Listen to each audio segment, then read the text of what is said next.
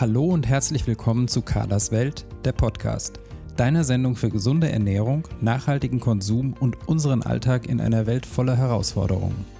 Hier geht es um gesunde Ernährung und die nötigen Hintergrundinfos, entspanntes Kochen im Alltag, ein stressfreieres Leben, Genuss und Spaß mit hochwertigen Lebensmitteln, um ein verantwortungsvolles Leben und um interessante Menschen, deren Projekte und Biografien. Viel Vergnügen mit der neuen Folge von Carlas Podcast. Ja, ich begrüße dich zu einer neuen Folge meines Podcasts. Heute habe ich ein Interview mit Edith Keil geführt. Edith ist meine ehemalige Lehrerin und auch diejenige Frau, in deren Fußstapfen ich treten wollte, als ich mich damals für ein Lehramtsstudium mit den Fächern Theologie und Deutsch entschieden habe. Edith und ich kennen uns also schon sehr lange und das ist auch der Grund dafür, dass wir uns duzen. Edith ist inzwischen im Ruhestand, aber noch überaus aktiv. Unter anderem hat sie ein Buch über ihre Kindheitserinnerungen geschrieben, über das wir heute sprechen wollen. Es trägt den Titel Kühe auf der Straße und Tarzan im Kino. Was es damit auf sich hat, wer der Willi ist und warum die gute alte Zeit alles andere als rosig war, darüber sprechen wir in diesem Interview. Bitte bleib nach dem Interview noch dabei, denn ich werde dir im Extro eine kleine Passage aus dem Buch vorlesen, damit du einen Eindruck gewinnen kannst. Bevor das Interview beginnt, noch ein technischer Hinweis. Leider war die Telefonverbindung am Tag der Aufnahme mit Edith nicht besonders gut. Wir bitten daher, die etwas schlechtere Tonqualität in diesem Podcast zu entschuldigen. Ja, hallo liebe Edith, ich äh, begrüße dich ganz herzlich in meinem Podcast und freue mich, dass du dir Zeit genommen hast für unser Interview. Und ich würde dich am Anfang gerne bitten wollen, dass du dich unseren Hörern und Hörerinnen vielleicht kurz vorstellst und so ein bisschen was von dir erzählst. Wer bist du? Was machst du? Vielen Dank, Carmen. Ich fühle mich sehr geehrt, ähm, hier teilnehmen zu dürfen. Ja, mein Name ist Edith Keil und ich bin aufgewachsen im Odenwald beziehungsweise im Landkreis Darmstadt, habe an mehreren Orten gewohnt und habe dann die Schule besucht in Darmstadt, Victoria Schule.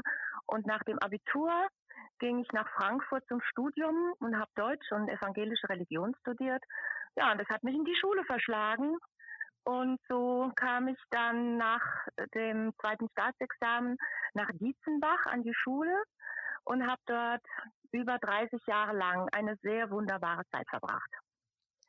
Ja, aber auch die wunderschönste Zeit geht vorbei und jetzt bin ich wieder im Landkreis Darmstadt in meinem Elternhaus und schreibe und bin ein bisschen im Ehrenamt unterwegs und ähm, ja, mach was aus der Zeit, auch wenn Corona alles ein bisschen schwieriger sein In der lässt. Tat, ja, das stimmt.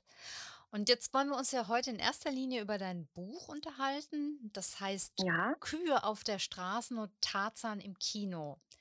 Wie bist du auf die Idee gekommen, diese Erlebnisse und Erinnerungen aufzuschreiben? Warum war dir das wichtig und gab es irgendwie einen Anlass für diese Aufzeichnungen? Ja, ich glaube schon. Es gab erstens mal Zeit. Durch Corona und den Lockdown war ich sehr viel allein und ähm, ja, habe auch über mein Leben nachgedacht und ähm, viele Angehörige sind ja schon längst verstorben und ähm, ich habe eigentlich in der Rückschau auf meine Kindheit sehr viel Dankbarkeit empfunden für meine Großeltern, für meine Eltern, was sie mir geschenkt haben. Und ich hatte das Gefühl, ich möchte ihnen ein Denkmal setzen. Und da habe ich angefangen, mir das zu überlegen, wie man das machen könnte. Und ja, da kam ich eben auf den Titel. Ja, der Titel, den, der kam natürlich ganz zu Schluss, ganz am Ende. Und zwar gab es damals äh, in den Kinos die Tarzan-Filme.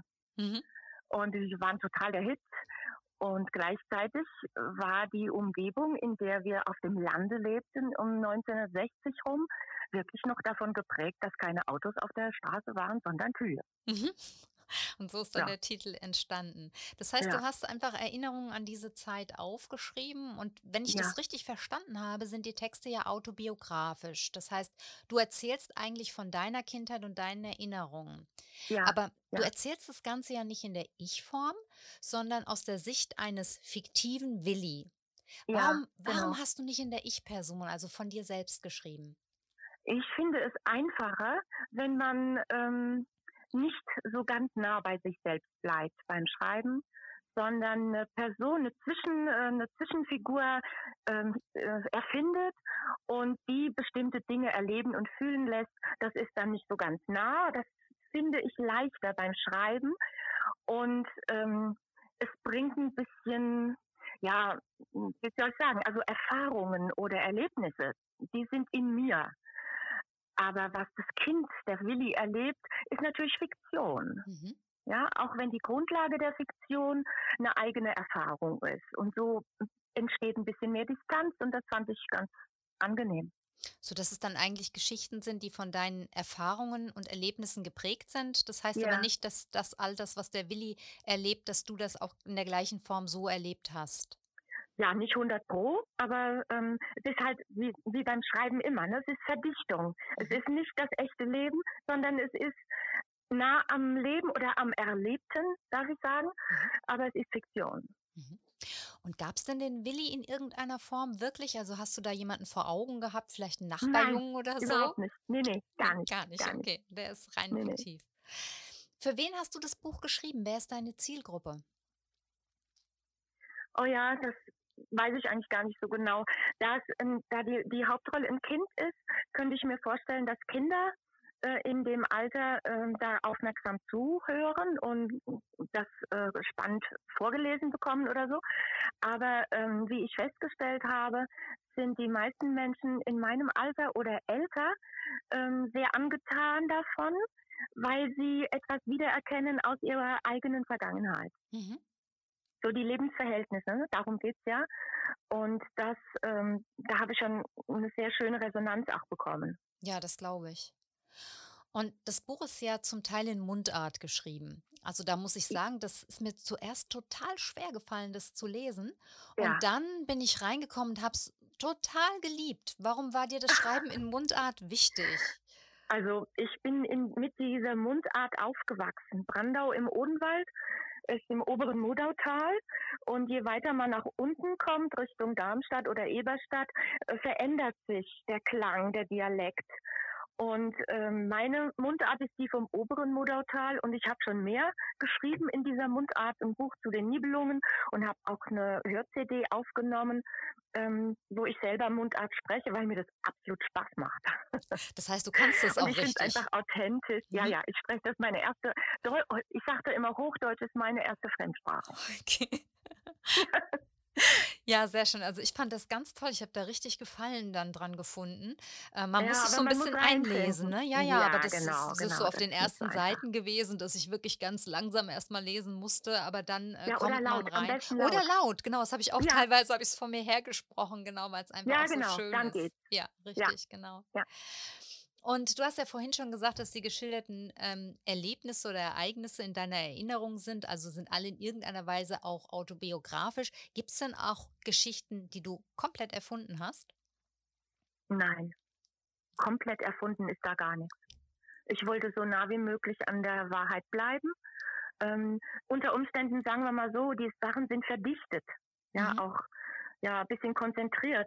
Die Dinge, die geschehen, die geschildert werden, die sind nicht alle so dicht und zeitlich nah beieinander, wie das im Buch äh, sich dann gestaltet.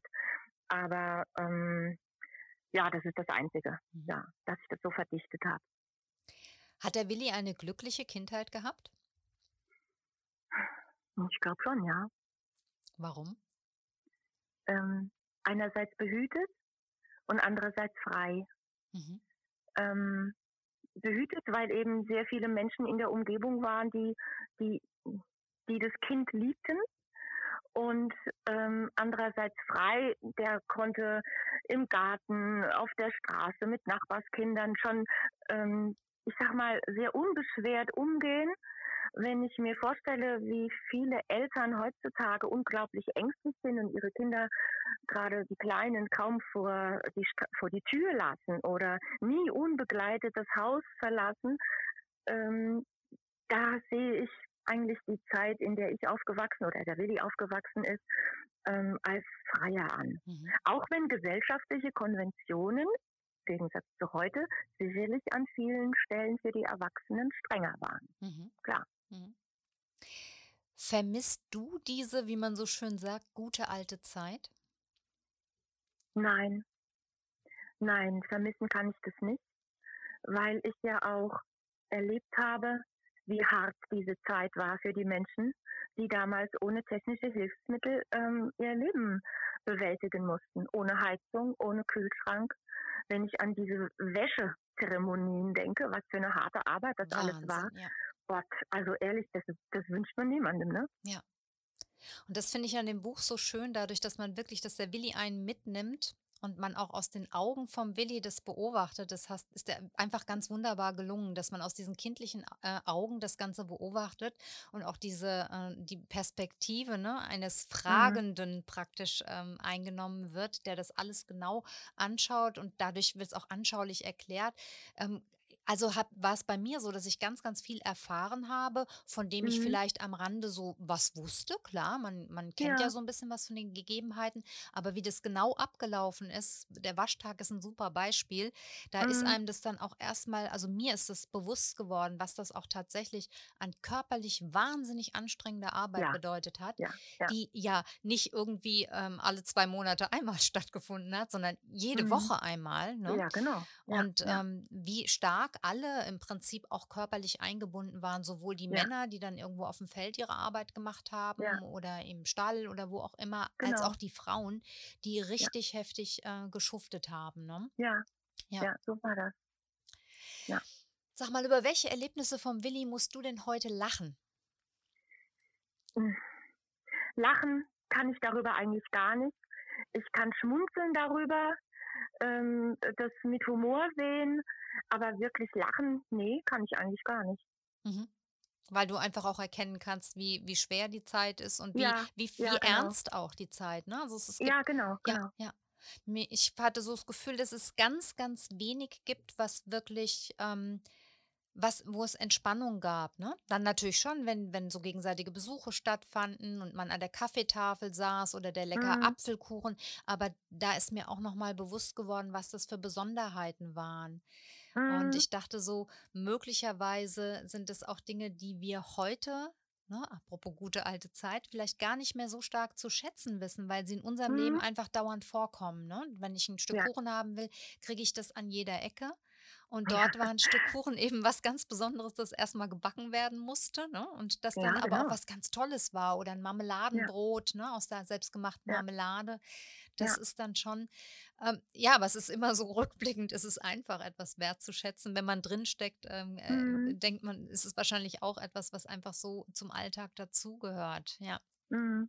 Das war auch mein Gefühl, während ich diese Erinnerungen gesammelt und dann äh, verarbeitet habe zu einem Text, ähm, dass ich diese Wertschätzung wirklich gespürt habe. Genau wie du das Mhm. jetzt sagst, Carmen. Ja, Mhm. das empfand ich auch.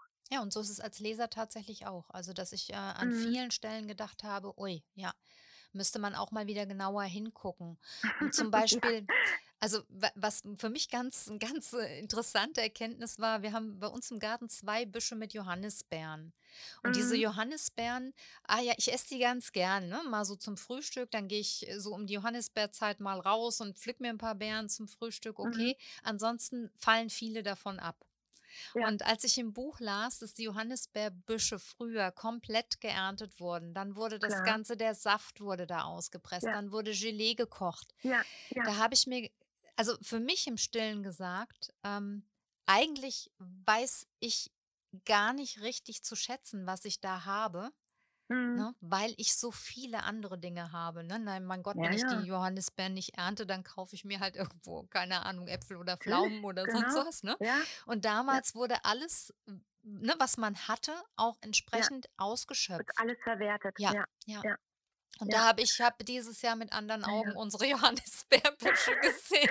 So schön. Ja, und mir eigentlich vorgenommen, das im nächsten Jahr auch mal anders zu machen. Ja, warum nicht? Ne? Das ist, Ja, wir äh, leben halt im, im, im Konsumüberfluss. Ne? ja, ja, Und das, das war früher einfach nicht der Fall. Ne? Das, man konnte gar nicht alles kaufen. ja, Und es war auch gar nicht notwendig. Man hat alles äh, selber, also auf den kleinen und größeren Bauernhofen, die konnten sich total selber versorgen. Das macht ja auch eine gewisse Unabhängigkeit. Also die finde ich immer noch toll, ja, diese Unabhängigkeit. Ja. Auch wenn ich weiß, das Leben äh, war anstrengend und so, aber dass man da auch so eine Unabhängigkeit hatte und ja, was ich eingefahren habe äh, in die Scheuer und was im Keller ist und auf meinem Boden und so, das ist meins, ja. Genau. Und das war, das macht einen ja auch stolz. Also diese Leute waren, hatten auch so, meine Großeltern, die strahlten Würde aus. Mhm. Ja, das kann das ich mir gut ist vorstellen. etwas, was ja. ich auch in, der- in sehr starker Erinnerung habe. Ja, vielleicht sollten wir da noch mal ganz kurz auch erzählen, deine Großeltern waren tatsächlich Bauern, ne? Ja, Während die deine Eltern dann aber schon, vielleicht magst du es selber erzählen, ähm, wie sich das dann, ja. ja, Also meine, also man hat ja zwei Großeltern, ja. Die Eltern meiner Mutter hatten in Neunkirchen einen größeren Bauernhof und die Eltern meines Vaters wohnten im Nachbarort und die hatten einen kleineren Bauernhof, ein Kühe und Schwein und hatten aber auch ähm, noch ein anderes Gewerbe, nämlich die Schneiderei. Ja, mhm, der Bauernhof, der war nur so am Rande, ne? Das war immer so doppelt. mhm, man da zweigleisig gefahren, waren nicht so reiche Leute. Und nach dem Krieg, als mein Vater ähm, wieder von Russland zurückgekommen war, hat er eben Mama geheiratet und hatte schon sein Abitur gemacht in Friedberg auf der Aufbauschule während ähm, ja, zu Anfang des Krieges. Und dadurch konnte er Offizier werden und nachher natürlich studieren. Und so wurde er Lehrer und hat dadurch den Sprung geschafft vom Bauernkind zum akademisch Gebildeten. Ne? mhm, mhm. Und deswegen bin ich dann mit meinen Eltern in diese andere Welt gekommen. Ne? mhm. So Lehrer und Stadt und so. Genau, und das Ja. beschreibst du ja im Buch auch ganz schön, wie dann so auch die Welten sich ähm, unterscheiden zwischen deinen Ja. Großeltern und dem Leben deiner Großeltern, die die Wohnung unten hatten, und dem Leben deiner Eltern, die ja dann Ja, schon ja, ja. anfingen auch umzubauen und dann Genau, wird da eine kam- Heizung eingebaut. Genau, ne? so. da kam die Modernität, das Badezimmer. Ich glaube, in unserem Haus, das war das erste Haus in der Straße, was ein Badezimmer hatte. Ja, Ja, meine, mein Vater ähm, war im, im Krieg in Italien gewesen und er liebte Italien. Und dann sind wir nach Italien in den Urlaub gefahren. Und da war ich vier Jahre alt und ähm, die ganzen Verwandten sagten, um Gottes Willen, wie kann man denn sowas machen? Ja, ihr seid ja verrückt. Und wir haben das gemacht und da waren wir jedes Jahr auf Reisen. ja. Und ähm, wenn ich da jetzt, jetzt nochmal einhaken darf, weil ich habe mich Gern. während der Lektüre gefragt, wie war denn das so im Binnenverhältnis? Wenn dir die Frage zu intim wird, musst du das sagen. Aber Okay. jetzt ist ja die Entwicklung, sag ich mal, von deinen Großeltern zu deinen Eltern doch schon eine ganz, ein ganz großer Schritt in die Modernität, hast du vorhin gesagt. Ja. Wie haben die Großeltern darauf reagiert? Naja, also die Eltern meines Vaters ähm, haben ihn in allem unterstützt Mhm. und haben das alles mitgetragen. Und die Schwiegereltern waren halt kritisch. Mhm. Aber das hat, ähm, das hat nichts daran gerüttelt, dass sie zu uns Kindern, meinem Bruder und mir, sehr, sehr liebevoll waren. Die Mhm. haben zwar das kritisch gesehen mit dem Papa, andererseits haben sie gesagt, okay, der, der ist halt so. Und aber das hat jetzt unserem Verhältnis ähm, nicht geschadet. Und jetzt muss ich noch mal fragen, weil die Lektüre jetzt schon ein bisschen bei mir zurückliegt. Ihr habt Mhm. in dem Haus deiner, äh, also der Eltern deines Vaters gelebt oder der Schwiegereltern von deinem Vater? Im, Im Elternhaus meines Vaters und meine, äh, ja, dann Papa, ne? Ja, genau. Papa Das und heißt, genau, Eltern, das genau. heißt, der Schneider, Bauer und Schneider war Ja, der Vater von ja. deinem Vater. Und ja, äh, genau. die waren es auch, die ihn dann so unterstützt haben, einen anderen. Weg zu gehen. Das ist eigentlich ganz Genau. toll, ne? Und ganz erstaunlich, dass das so, äh, so ist, ja. ja. Was dann ja auch für die Familie, also schon für deinen Vater, dann aber auch für dich viel Freiheit auch bedeutet hat, ne? Dann Ja, wäre eine sicher totale eine andere Entwicklung ne? Ganz gewesen. andere Ja, Lebenswelt, ja, als das sonst auf dem Bauernhof, auf dem Land üblich wäre, ne? Ja, sehr Also es war, damals gab es noch die Tradition, dass der Sohn den Beruf des Vaters übernimmt. Genau. Und äh, der sollte Schneider werden. Und meine die, die Mutter, ne, also meine Großmutter, ähm, die wurde vom Pfarrer sehr beeinflusst. Mhm. Und der hat sagte, der Bub hat was im Kopf, der muss auf die Schule. Mhm. Und da hat die ähm, sie dafür gesorgt, dass der Sohn auf die Schule gegangen ist. Gegen den eigenen Ehemann hat Ja. er sich durchgesetzt. Ja, aber ist doch toll. Also, und Ja, finde ich auch. eben bei der Lektüre dachte ich auch immer, wie mag das auf die Großeltern gewirkt haben, ne? Dass da oben praktisch einen Stock oben drüber, da, äh, veränderte sich die Welt ja auch vor Ja, ihren ja. Augen, ne? Sie hatten Ja, selber unten kein Badezimmer, oben wurde das Badezimmer eingebaut, dann 'ne moderne. Heizung, ja? Das ist ja alles also, ich finde es auch 'n ganz, ganz spannende Zeit, aus der du da erzählst, wo sich so Ja. vieles auch verändert hat, ne? Ja, total. ja, Das ist ja. wirklich spannend. Das ist ja, deswegen das war für mich so reizvoll, es deswegen zu beschreiben, ne? Mhm. Weil das wirklich 'ne spannende Zeit ist. Ich meine, die Fortschritte bis heute, die sind ja phänomenal. Und da hatte ich das Gefühl, man vergisst so 'n bisschen, dass in dieser Nachkriegszeit ja auch schon ganz viel an Fortschritt geschehen ist. Und so so grundlegend durch die Technisierung, die wir heute eben in in weiteren Fortschritt erleben, die fing damals an, nach dem Krieg. Ja, ja. Und davor waren die Leute auf'm Bauernhof, ja, wie wie vor Jahrtausenden mit Handarbeit da zugange. Ja, ja, ja, das ist mir tatsächlich auch noch mal sehr bewusst geworden. Ja. Stimmt, ja. Sag mal, wenn ich dich fragen würde: „Was war früher besser?“ Was würde dir spontan einfallen? Also, was an dieser Zeit, obwohl sie hart war, äh, sehr positiv ist, ist diese geringere Abhängigkeit von ähm, wie soll ich sagen von Energie. Mhm. Wir bangen heute um um Gas und Öl et cetera und Mhm. Strom. Mhm.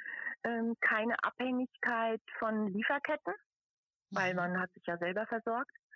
Und das finde ich heute, wenn ich das im Vergleich sehe, nämlich unheimlich problematisch, wie abhängig wir uns machen. Als Mhm. Einzelne in dieser Konsumgesellschaft, aber auch als Staat, ne? Das sieht man ja jetzt, Ja, ja. wie wir abhängig sind von von Dingen, die wir nicht beeinflussen können, ne? Und denkst du auch, dass die Menschen früher, also in dieser Welt vom Willi, zufriedener waren, einfach weil sie gar nicht so sehr über den eigenen Tellerrand gucken konnten? Ja, ja. Ja, das glaube ich. Da sehe ich meine Großeltern vor mir, die, äh, 'n bescheidenes Leben hatten, aber nie unzufrieden. Ähm, na gut, sie waren hm, sie waren auch voller Gottvertrauen. Also, meine Großmutter war 'ne sehr fromme Frau. Ähm, die hat, glaube ich, auch in mir die Grundlagen gelegt. Ich habe ja dann auch Theologie studiert, weißt du ja, Carmen. Mhm. Aber, ähm, das hat was auch mit dieser ähm, mit dieser Einstellung zu tun, ja, diese Hingabe Ja. und Vertrauen, Hoffnung, dass irgendwie gut wird. Ja, denn das dachte ich noch so auch bei der Lektüre, dass auch der Mhm. Vergleich nach außen gar nicht so stark möglich ist, ne? Das heißt, Mhm. man lebte sehr stark in seiner eigenen Welt. Wenn, Ja, dann hat man genau. mal 'n Ausflug zu Verwandten gemacht und deren Welt war Ja. jetzt nicht so gravierend unterschiedlich, ne? So 'n Ne, genau. bisschen, aber nicht Ja, gravierend. Der eine hat vielleicht schon mal 'n ja. Auto gefahren oder so was, aber jetzt nicht gravierend unterschiedlich, während wir ja nun grade in unserer Zeit in einer Zeit leben, in der wir uns eigentlich permanent vergleichen, ne? Also, ich sage Mhm, mal, wenn's stimmt, einem wenn's einem mal doof geht und man setzt sich dann sonntags nachmittags irgendwo im Bett noch hin und liest Instagram Mhm. oder Facebook, dann kann man sich auch noch angucken, wie viel besser es allen anderen geht, ne? Die, äh ja, was ja. ja absurd ist, ne, weil wir alle wissen, dass das natürlich 'ne geschönte Welt ist. Aber wir sind ständig im Vergleich mit irgendwem, ne? Und Ja, ständig müssen wir gucken, ob wir an irgendein, äh, Mhm. Ideal auch wirklich rankommen, ne, das wir uns Ja. selber vielleicht auch gesetzt haben. Und da dachte Ja. ich bei der Lektüre so, das ist dann schon aber in in der Zeit anders gewesen, ne? Ja, Also, deine Mutter kommt ja anders. in der Geschichte irgendwann nach Hause, war beim Friseur und hatte sich da 'ne Dauerwelle machen lassen und der Ja. Vater, der macht so 'n bisschen 'ne flapsige Bemerkung und sie sagt dann: Genau. „Das trägt man heute so“, ja? Ja, das ja, ja, weil's aber auch ja. nicht 8 Alternativen dazu gab, ne, sondern es gab Ja, das, ja. das war modern und, äh, das Ja. das andere dann, äh, vielleicht 'n bisschen altbacken, aber es gab nicht diesen unendlichen Vergleich untereinander, ne? Ne, das gab es nicht, genau. Ja. Sehr, sehr interessant auch noch mal. Also, hat mich viel zum Nachdenken gebracht auch noch mal, ne, Mhm, was das wie mhm. stark wir im Außen leben heute, ja. Ja, ja, ja. Jetzt habe ich gefragt, was war früher besser aus deiner Sicht? Was war schlechter früher aus deiner Sicht? Na ja, die die schwere Arbeit und, ähm, was ich auch, hm, schwierig, äh, finde aus heutiger Sicht die Aufstiegsmöglichkeiten von Kindern aus, ähm, armen Verhältnissen. Mhm. Das, da war mein Papa eine Ausnahme. Ne? Mhm. Üblich war das überhaupt nicht. Man hatte äh, seinen Weg zu gehen, wie, wie die Eltern das vorgeschrieben haben, ja. Mhm. Oder mit dem Heiraten war es auch nicht so einfach. Es wurden damals noch viele Ehen vermittelt. Ja. Gerade auf dem Land. Ich meine, weißt du, Geld heiratet Geld. Ne? Mhm. So war das. Ich denke, in manchen Kreisen ist das heute noch so. Ja, definitiv. Aber ja. ähm, so ganz selbstbestimmt konnten gerade die Frauen, äh, die diesen die Ehemänner nicht wählen. Ne? Mhm.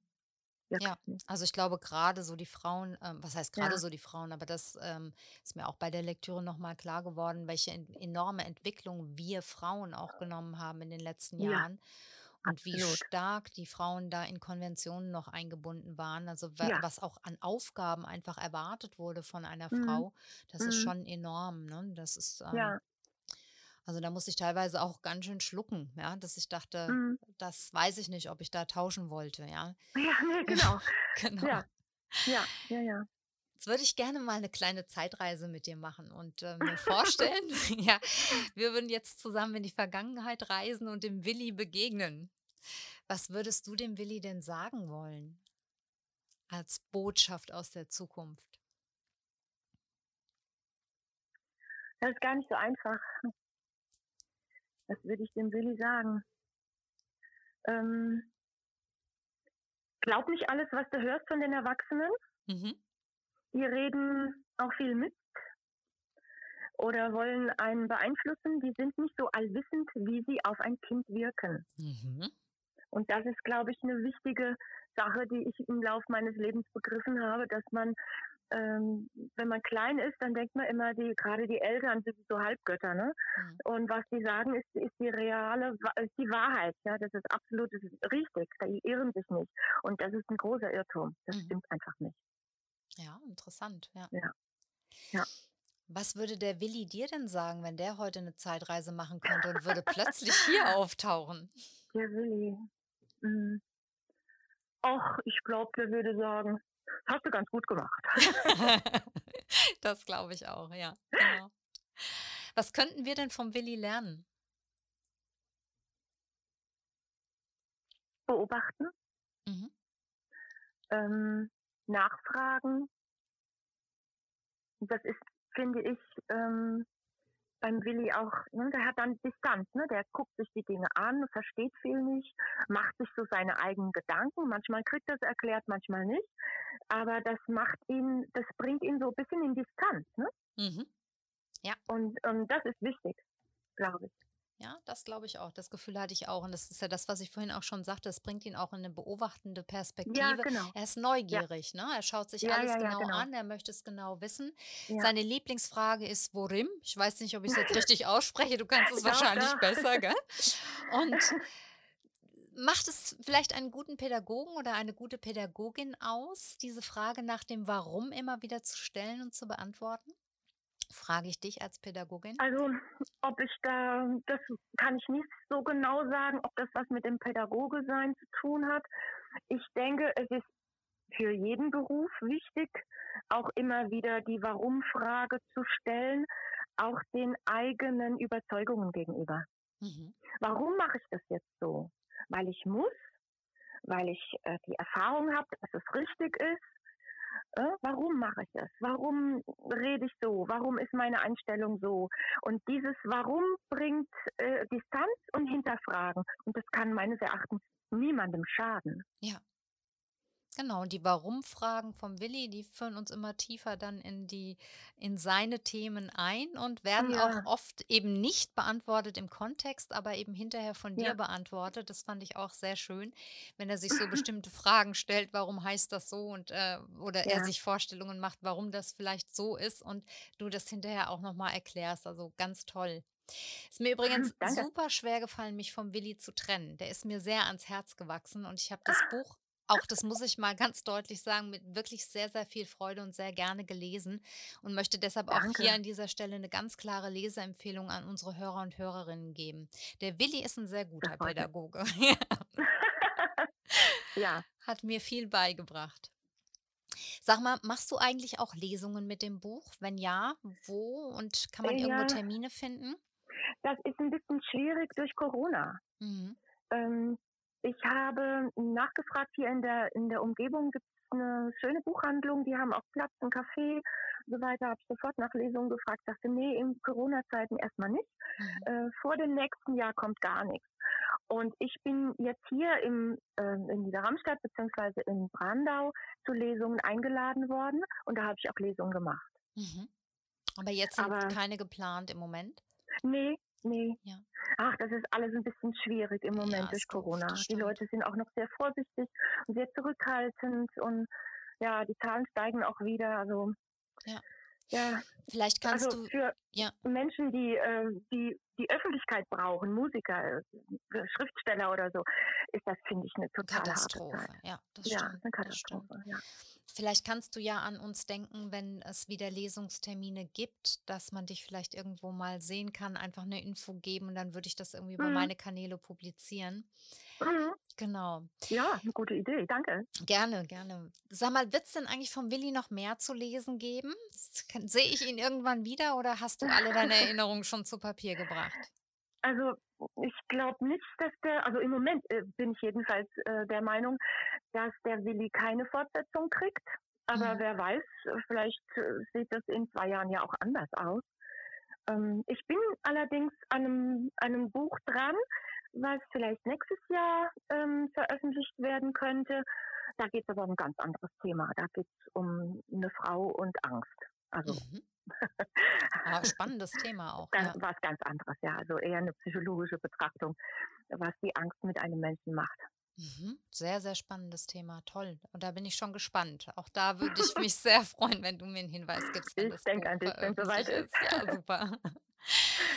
Edith, jetzt sind wir schon so ziemlich am Ende des Interviews ja. und ich frage meine Podcast-Gäste immer ganz gerne nach ihrer Philosophie, vielleicht irgendeiner Botschaft, einem Satz. Gibt es mhm. irgendetwas, mhm. was du in dieser Hinsicht gerne in die Welt hinausgeben möchtest? Mhm.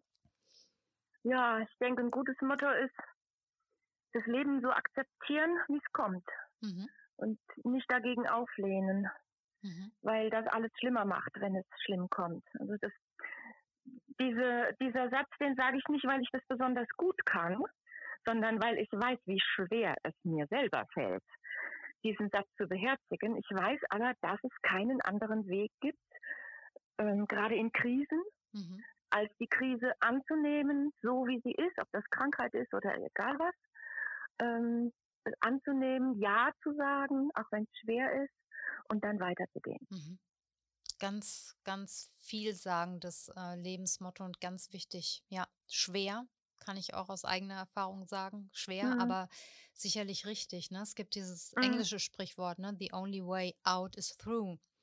Ne? Ja, genau, ja. genau. Ja, ja, ja, genau, das passt. Ja. Ja, und zum Schluss hat sich im Podcast so ein bisschen eingebürgert, dass ich meine Gäste nach einem Lesetipp frage. Jetzt haben wir dein Buch schon ganz äh, warm Aha. empfohlen, aber vielleicht gibt es ja auch ein Lieblingsbuch von dir, das du gerne empfehlen würdest. Ja, ich habe eigentlich kein Lieblingsbuch, sondern immer wieder neue Lieblingsbücher.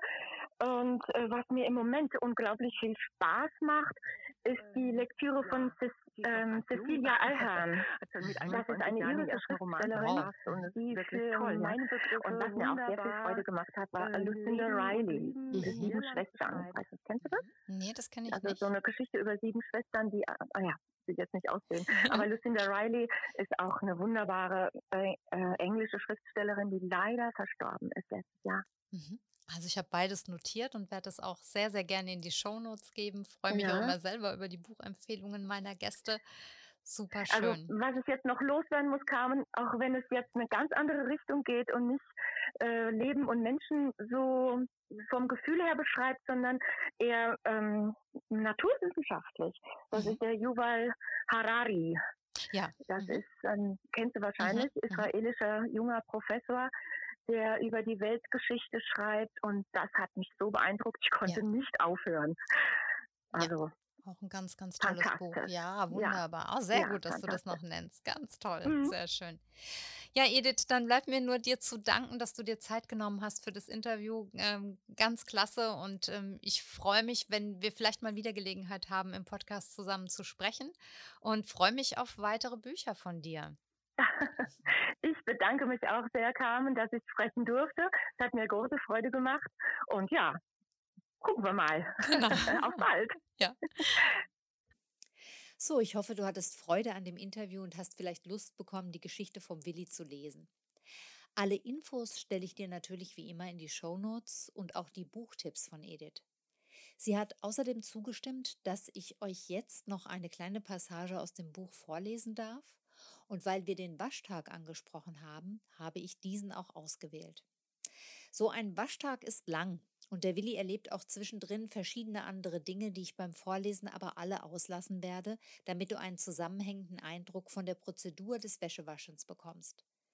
Außerdem spare ich mir dadurch die Passagen im Dialekt, die ich wahrscheinlich nicht originalgetreu hinbekommen würde. Also dann starten wir in den Waschtag zu Willis Zeiten.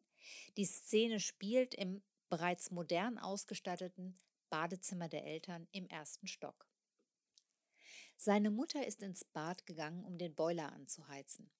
Das Bad ist hellgrün gekachelt, hat neben dem weißen Waschbecken eine weiße Kloschüssel mit braunem Holzdeckel, die sich hinter einem Vorhang versteckt, und eine große weiße Badewanne. Aus den Wasserhähnen kommt nur kaltes Leitungswasser. Deshalb steht am unteren Ende der Badewanne der Boiler. Das ist ein Ofen mit großem Blechtank. Er reicht fast zur Decke. Unten wird Holz eingefüllt und angezündet. Das macht Willis Mama nun. Die Hitze macht dann das Wasser in dem operdicken Blechrohr darüber heiß. Wenn das Wasser in dem Boiler blubbert, ist es heiß genug. Dann wird der Hahn aufgedreht und das Wasser sammelt sich dampfend in der Wanne. Heute wird das Wasser aber nicht zum Baden gebraucht wie an den Samstagen, sondern für das Wäschewaschen. Die Wäsche schwimmt seit dem Vorabend in einer grauen Seifenlauge in der Badewanne. Da das Waschen so umständlich ist, wäscht man nicht oft, sondern erst, wenn sich der Aufwand auch lohnt. Bettwäsche und Unterwäsche aller Hausbewohner, dazu weiße Baumwollhemden, haben die Badewanne seit gestern zur Hälfte gefüllt. Die Seifenlauge hat den Schmutz aufgeweicht und gelöst, die Wäschestücke müssen noch in heißem Wasser bewegt werden.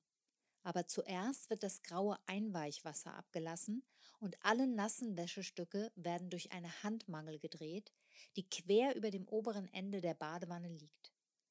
Von hinten wird der Stoff zwischen zwei Gummirollen geschoben und dann wird eine Kurbel gedreht.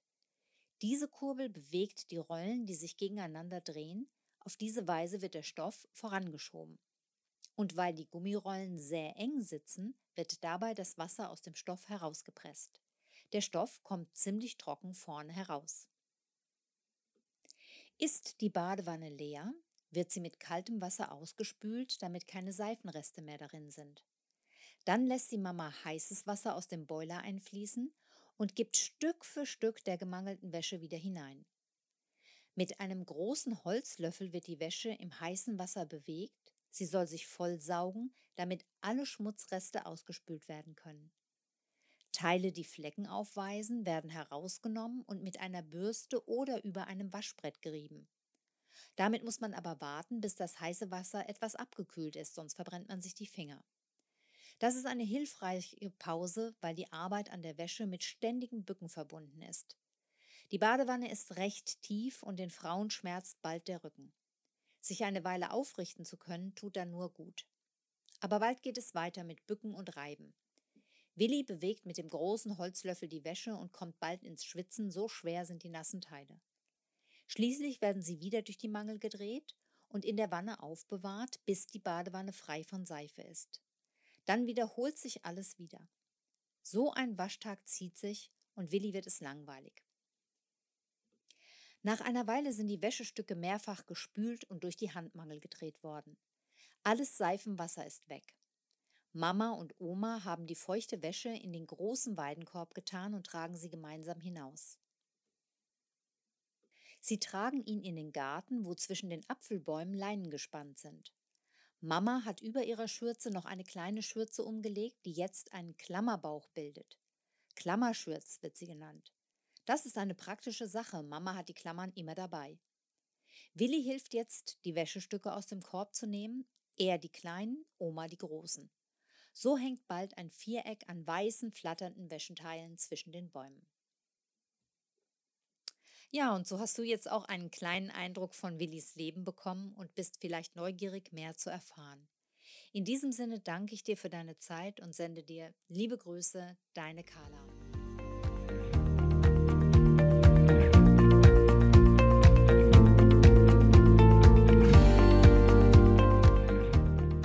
Das war eine neue Folge von Carlas Welt, der Podcast. Die Links zu den Themen der Sendung findet ihr in den Shownotes und auf www.carla-kocht.de slash podcasts.